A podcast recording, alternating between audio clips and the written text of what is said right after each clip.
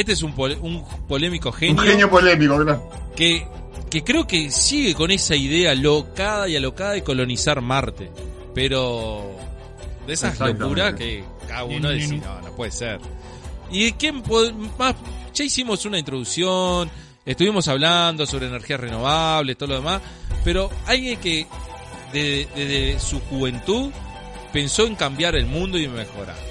Estamos hablando del gran Elon Musk, dueño de Tesla, dueño de SpaceX, un, un tipo que es sudafricano, de su padre era sudafricano, un ingeniero, su madre era canadiense, que después joven se que se separan los padres, él decide irse con su madre a Canadá donde consigue la ciudadanía canadiense y después tiene triple ciudadanía porque después tiene la ciudadanía americana. Un tipo que estudió, eh, después se aburrió, no le gustó y después se dedicó a la ingeniería eh, y después empezó ahí fue donde creó el primer sitio, eh, porque vio que en la internet era el futuro, y creó Zip2, que era un estilo como algo como un servidor, algo parecido, si no me equivoco. Un visionario, pero de aquí a la China. Y él decía que Internet iba a crecer rápidamente, cosa que fue verdad. Lo tenía, tenía razón. El tipo no dormía en su trabajo, en, su, en la oficina junto con su hermano se bañaba en, en la universidad. O sea, no, no, como vivía en la oficina, se iba y se duchaba en la universidad. Eh, pero el tipo, un tipo que no huía del trabajo. siempre las grandes cabecitas, que no, que te decía que siempre las grandes cabecitas, los, los, los genios, tienen esa, esa etapa anterior de la pobreza y de vicisitudes que pasan, o fracasos Ah, sí, obvio. Pero a su vez después el tipo eh, creó eh, PayPal, la plataforma recontra conocida. PayPal, ahí va, claro, claro. PayPal. Vos, pará. Ah, no sabía que era de él, mirá. Era de él, fue, el, creador PayPal, sí. Y la cual la vendió por el 2005, si no me equivoco, a, eBay con por más de 1.500 millones de dólares. O sea, él creó primero X.com que después se juntó con los creadores de PayPal, pero que los fortaleció. Y después que él se convirtió en el CEO y presidente de la empresa y después lo vendió a eBay por más de 1.500 millones de dólares. Que de ahí es donde él comienza su sueño espacial. 2002. Su sueño espacial y es donde él funda su, la compañía SpaceX. Que la idea era reducir los costos de transporte espacial eh, o sea, él ya soñaba ahí con la idea de llegar a Marte. Algo impensado en esa época todavía, ¿no? Te, hago una pregunta. Sí. ¿El tipo que quiere o qué quería? ¿Llegar a Marte simplemente llegar y, no, ser, No, el tipo quería llegar a Marte. colonizar y poder vivir. La idea era em, que decir que el, el mundo en algún momento se iba a terminar y que él eh, que la humanidad necesitaba subsistir, sobrevivir mm. y para eso, necesitaba colonizar otros lugares, nuevos lugares. Eh, no solo se quedó con eso, con SpaceX, que, que le costó, porque obviamente la NASA le dio un poco la espalda. El tipo fue a los rusos a comprarle eh, equipamiento y todo, a lo que se dio cuenta que estaba muy retrasado, muy retrasado en tecnología. Estuvo a punto de, fundirse la, la, empresa SpaceX hasta que hasta que logró hasta que logró y, y subsanó y, y, bueno es lo que hoy es creo que la empresa principal en, en brindar tecnología a los vuelos espaciales de la NASA y en el 2003 2003 eh, eh, junto con, con otras personas creó la empresa Tesla Motors que estaban creando eh, para, eh, para otra empresa un vehículo eléctrico y empezaron a crear ellos, pero no con la idea de crear un auto eléctrico para consumo familiar, no. Ellos querían eh, demostrar que se podían generar un deportivo que tuviera las mismas prestaciones de velocidad, de aceleración, frente a un auto a combustión. Y deportivo, obviamente, esa era la esencia.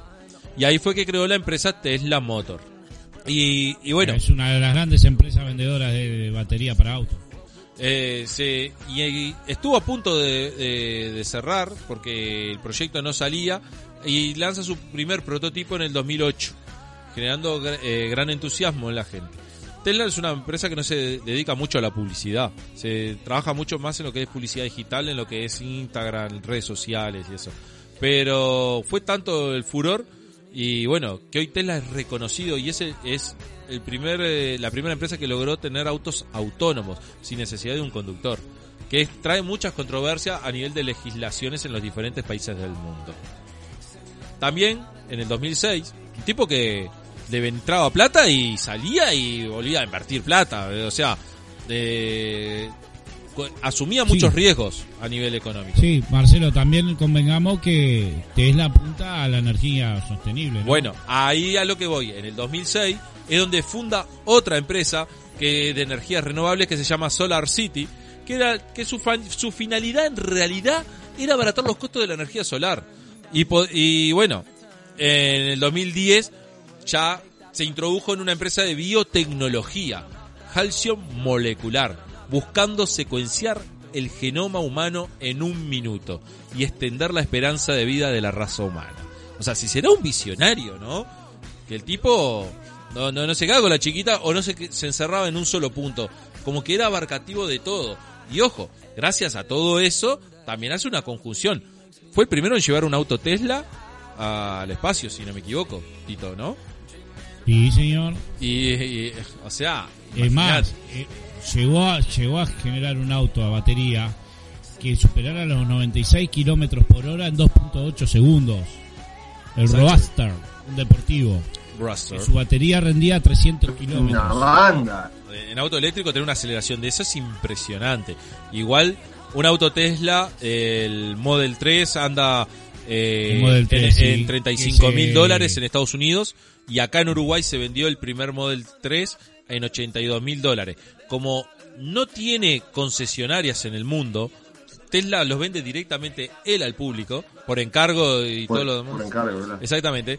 ¿Qué es lo que, cómo llegó ese auto al Uruguay? Bueno, una concesionaria, creo que el dueño fue y lo compró en Estados Unidos a su nombre. Y así lo tuvo que importar y traerlo al Uruguay.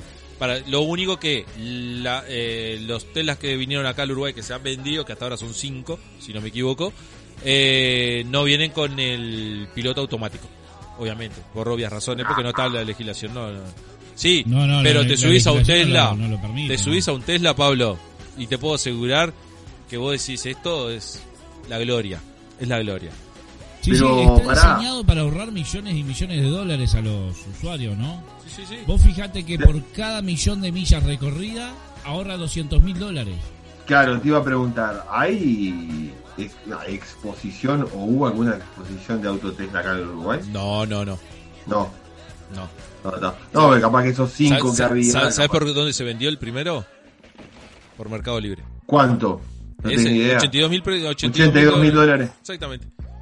En el 2016, este hombre siguió, mirá que sigue, fundó Neuralink, de una empresa de nanobiotecnología que busca conectar el cerebro humano con la inteligencia artificial, que es Ah. lo que hablamos, ¿se acuerdan? Con el tema de los robots y todo lo demás en algún Sí, programa que sí. estuvimos Y la tirando. película esa que, Exactamente. que me quisiste hacer ver. La película que te hice ver. O sea, es un emprendedor nato de aquí. Es brillante, es brillante. Son malos, Tito, son malos. Ojo. Escuchame, mono, pero Polémico, pará, ¿por todo qué? esto. Polémico, pero pará, todo sí. esto, mono, ¿qué, qué edad tiene el tipo? ¿No dijiste la edad? Porque No, no dije la edad, pero es del 71, si no me equivoco. Tiene. O sea, 50 años. Ahí que usted que hizo los 50. deberes. 50, 50, Eh, 50. pa, vos me 50 querés años. matar a mí, 50 no años. seas malo. Los cum- no sé si los Eh, cum- 50 años tiene. Sí, pues los cumplió ahora en El septiembre. 28 de junio de 1971 Ahí va, nació. 28 de junio. Eh, Físico, emprendedor, inventor y magnate. Por bueno, eso que agarra la plata y la quema. Exactamente. Después teníamos el, el- en el 2012 creó Hyperloop, que es un transporte de pasajeros eh, en el cual un sistema que envía cápsulas dentro de un tubo para viajar. Es un sistema muy caro que está para futuro, pero ya está en, fase experimental. Después, eh, en el 2015 crea OpenAll, que es busca investigar y desarrollar una inteligencia artificial segura para los humanos y que sirva al bien común. Y después, la más importante, que es una empresa que mucha controversia con, la, con las empresas constructoras y todo lo demás, que es The Boring Company. Una La creó en el empresa de 2016. excavación. Es una empresa de excavación que excava túneles, que es una idea muy extraña, pero es muy sencilla y con una máquina solo ya puedes hacer grandes túneles por la superficie sin necesidad de tener todo ese laburo que constantemente lleva y tiempo y molestias y todo lo demás. Bueno, sabían, sabían la anécdota de él, ¿no? En esta empresa de Boring Company y todo lo demás, es un tipo que, si bien tiene la plata del mundo y todo lo demás, le gusta estar constantemente en sus en sus eh, emprendimientos. El tipo tenía una casa re sencilla, se hizo fabricar una casa re sencilla para estar ahí donde estaba The Boring Company.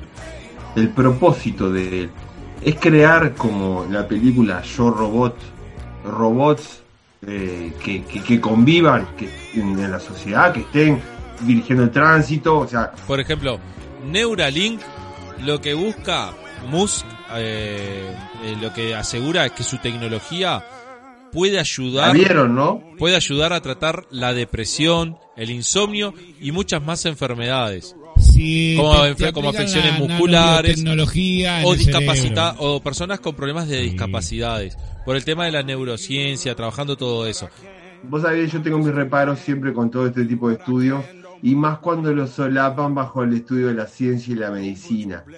tiene permiso tiene permiso de la Sí, FDA ¿no? seguramente, Tuvo- seguramente, para pero... hacer pruebas en humanos que eso es peor Pablo, Pablo, son dispositivos, sí. dispositivos que se implantan en el cerebro humano con el propósito, ¿tá? de ayudar a los seres humanos a, fus- a fusionarse con los software. Lo Sí, voy- sí, te entiendo perfectamente. te entiendo te pones a pensar eh, y es mucho que muchos temen por el tema de la- del automatismo y todo lo demás.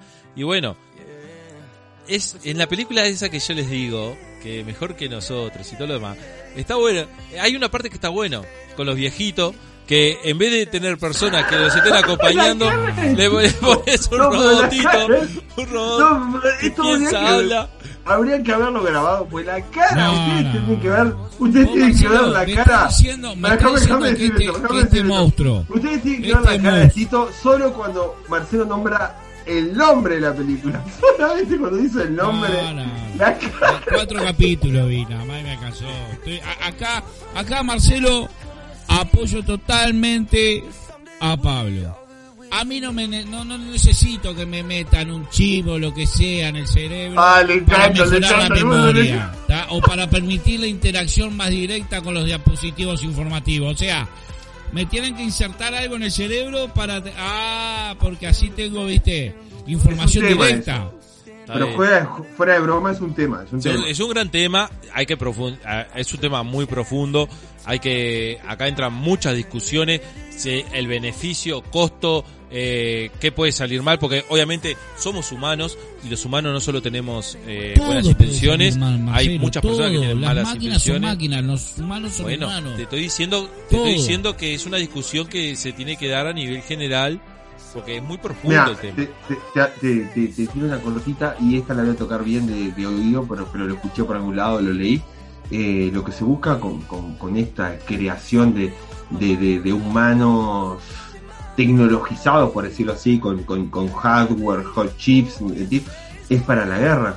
¿Viste la película Soldado Universal? Sí, ¿O alguna sí, vez la vieron? Bueno, Sí. quieren hacer o, o están intentando hacer, o si ya no, lo- no los hay, ese tipo de soldado robotizado, por así decirlo de una manera, por así. Y, espera, ¿y dónde está tu vida independiente? Tu libertad. O sea, te van a manejar. Como ser humano dejas de existir. Porque te mandan a la guerra, te activan el chip y dale que va y no te importa nada. Ese en el caso de la guerra y en el ponele, y en el caso de lo que dice el mono, que ya sea para, para el Los término de salud, es bueno, viste, ahí ya también tenés que dudar, porque te podría llegar a. Está en manos de otro humano eh, esa buena utilización de esa tecnología. Volvemos a llevarlo al tema, a reducirlo al tema del bar, que todo el mundo se queja hoy en día. Es, Pero- Fallan porque lo manejan humanos. Todo, claro, eso es lo que iba yo. todo lo que manejan los humanos llega un momento que falla o se malintenciona. En algún momento. Sí, sí, Por algún busca- interés, capaz. Claro. A este tipo, a Elon Musk. A Elon Musk que está. No me Viste que de estábamos la- hablando de las redes sociales, Pablo, ¿no? La semana pasada. ¿Está? Mm. Si lo atamos con esto y me está diciendo para los di- di- dispositivos informáticos, o sea, me están diciendo que me van a meter el coso ese en el cerebro para hacerme más adicto a las redes sociales. A ver, porque si me hablas de dispositivos Bueno, informáticos, eh, a ver, eso puede ser una intencionalidad que sí, sí puede ser, pero, o sea, son si- siempre suposiciones. Pero correr de, de alguna manera, quizás sí, es cierto riesgo. Siempre cuando está la tecnología eh, en el juego tan cercano con el humano, a mí siempre me pareció un poco veces- peligroso. Pero, no sé si te pasa a vos, Pablo, o Marcelo, a veces yo miro películas Ah, estaba acá, y, sí. y digo, ¿cuánto mm, se acerca a la realidad o se aleja las películas, como vos decís, Yo Robot o la serie que dice Marcelo? Ese tipo de películas, ¿cuánto lejos estamos de eso? Bueno, No, yo creo que estamos cerquísimos. O sea, yo creo que muchas de estas cosas están y uno no sabe que lo, están. lo que estamos más lejos es, por ejemplo, de Matrix. De lo que es una Matrix, estamos lejos todavía, muy lejos para eso. Mm, Sí. ¿y vos cómo sabés? Estamos muy lejos, estamos muy lejos. Lo primero es ¿Vos esto. estás seguro Los que no primeros estamos pasos. viviendo en una Matrix? No, estoy segurísimo, estoy segurísimo. Ya he tomado ¿Eh? la patilla azul, la ¿Vos? patilla roja. Sí. Tomó todas las Sí. pastillas. Todas las pastillas. Pará, mono. Ah, en Pará, el- el- quería decir por qué eso, era sí. polémico. La de eh, los tubos quería hacerte una pregunta. De la, Ah, de la de los tubos no tengo mucha información, pero. Ah, está, está. Pero eh, Tubo, ¿Cuál es la de los tubos? lo, de, lo de eso de la energía, ¿Qué? del transporte por intermedio de tubos, que es bien como de evidente película, que te lleva de, de un punto a otro por un tubo. como que- Una cierta teletransportación, pero no sé si es tal. Pero lo que, él, lo que él quiere hacer, ¿no? No sé Bueno, si es tal. no- se sigue trabajando con la teletransportación de, biomasa y todo lo demás, como desapareciendo de un lugar y que aparezca en otro lugar. eh, fuera de la- Ah, pero eso sí es teletransportación. Yo te Sí. hablo de los tubos los que son sí. como como, como un, un subterráneo transparente, pero digamos de Tipo vehículo. supersónicos. algo apare- así. algo así. Pero más, no sé, algo más tecnificado y todo lo demás. Bueno, pero Teo Persona también eh, es polémico, porque obviamente ahora él quiere defender, eh, entró en producción en masa, para ahora para fines del 2022 eh, saldrían, saldrían los camiones, los camiones a batería, unos divinos camiones, preciosos, que después les voy a mandar unas imágenes. Y una de las cuestiones, una de las cuestiones es la confrontación y que salió a desprestigiar el tema del hidrógeno. ¿Se acuerdan que hablamos de hidrógeno verde? Sí, cómo no. Y bueno, que obviamente eh, se está pensando muy fuertemente a nivel mundial el tema del transporte pesado por intermedio de hidrógeno. Que obviamente se habla del hidrógeno verde, obviamente. Y bueno, que él cuestiona de que las baterías son mucho más fáciles de cargar y todo lo demás. El tema es que hay un problema, que no hay abastecimiento de batería, porque las baterías de litio se sacan de la naturaleza, obviamente. Y en algún momento va a mermar eso, esa, esa, ese, el litio. Entonces, ¿de dónde se vamos a sacar nuevas baterías? Hay que, hay que buscarlo. Entonces, aparece con mucha fuerza para los vehículos pesados el hidrógeno verde. El tema es que él dice que es un problema para los fabricantes porque crear un, un tanque que se que resista grandes presiones, eh, que sea gigantesco y bueno el tema del espacio y todo lo demás que sería muy complicado para los vehículos pesados y llevar a cabo. Como que tiene esa guerra de en contra del hidrógeno ¿Quién verde. tiene esa guerra en contra del hidrógeno? Sí, Marcelo. Es más, la, la- la llama de tontos. Exactamente. De tontos, de que es algo inútil para, para él, es totalmente inútil y que no le gana las baterías convencionales de ahora. Exactamente. O sea que también es un tipo polémico. Una cuestión de joven de él que, nos, que, que me quedó y que es muy importante. Porque él decide irse de Sudáfrica. A los 16 años, eh, él estaba estudiando en Sudáfrica, quería seguir estudiando ingeniería y todo lo demás. Pero le- tenía que hacer la- lo que tradicionalmente llamamos acá la colimba, el servicio militar.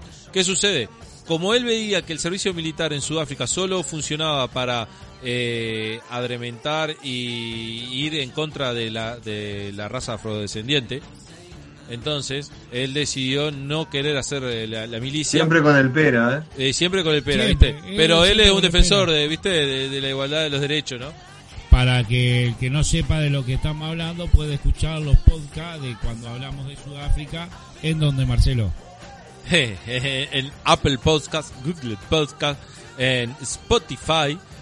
Cómo fuimos tocando temas y fuimos enra- enlazando, enlazando los temas. Hidrógeno verde, Elon Musk, eh, el tema de Sudáfrica, la problemática de Sudáfrica, que sigue vigente a la época de él. Imagínense que él teni- en el 86, es que se, 86, 85 es que se va para Canadá. Imagínense toda esa problemática ahí. Sigue hoy en día.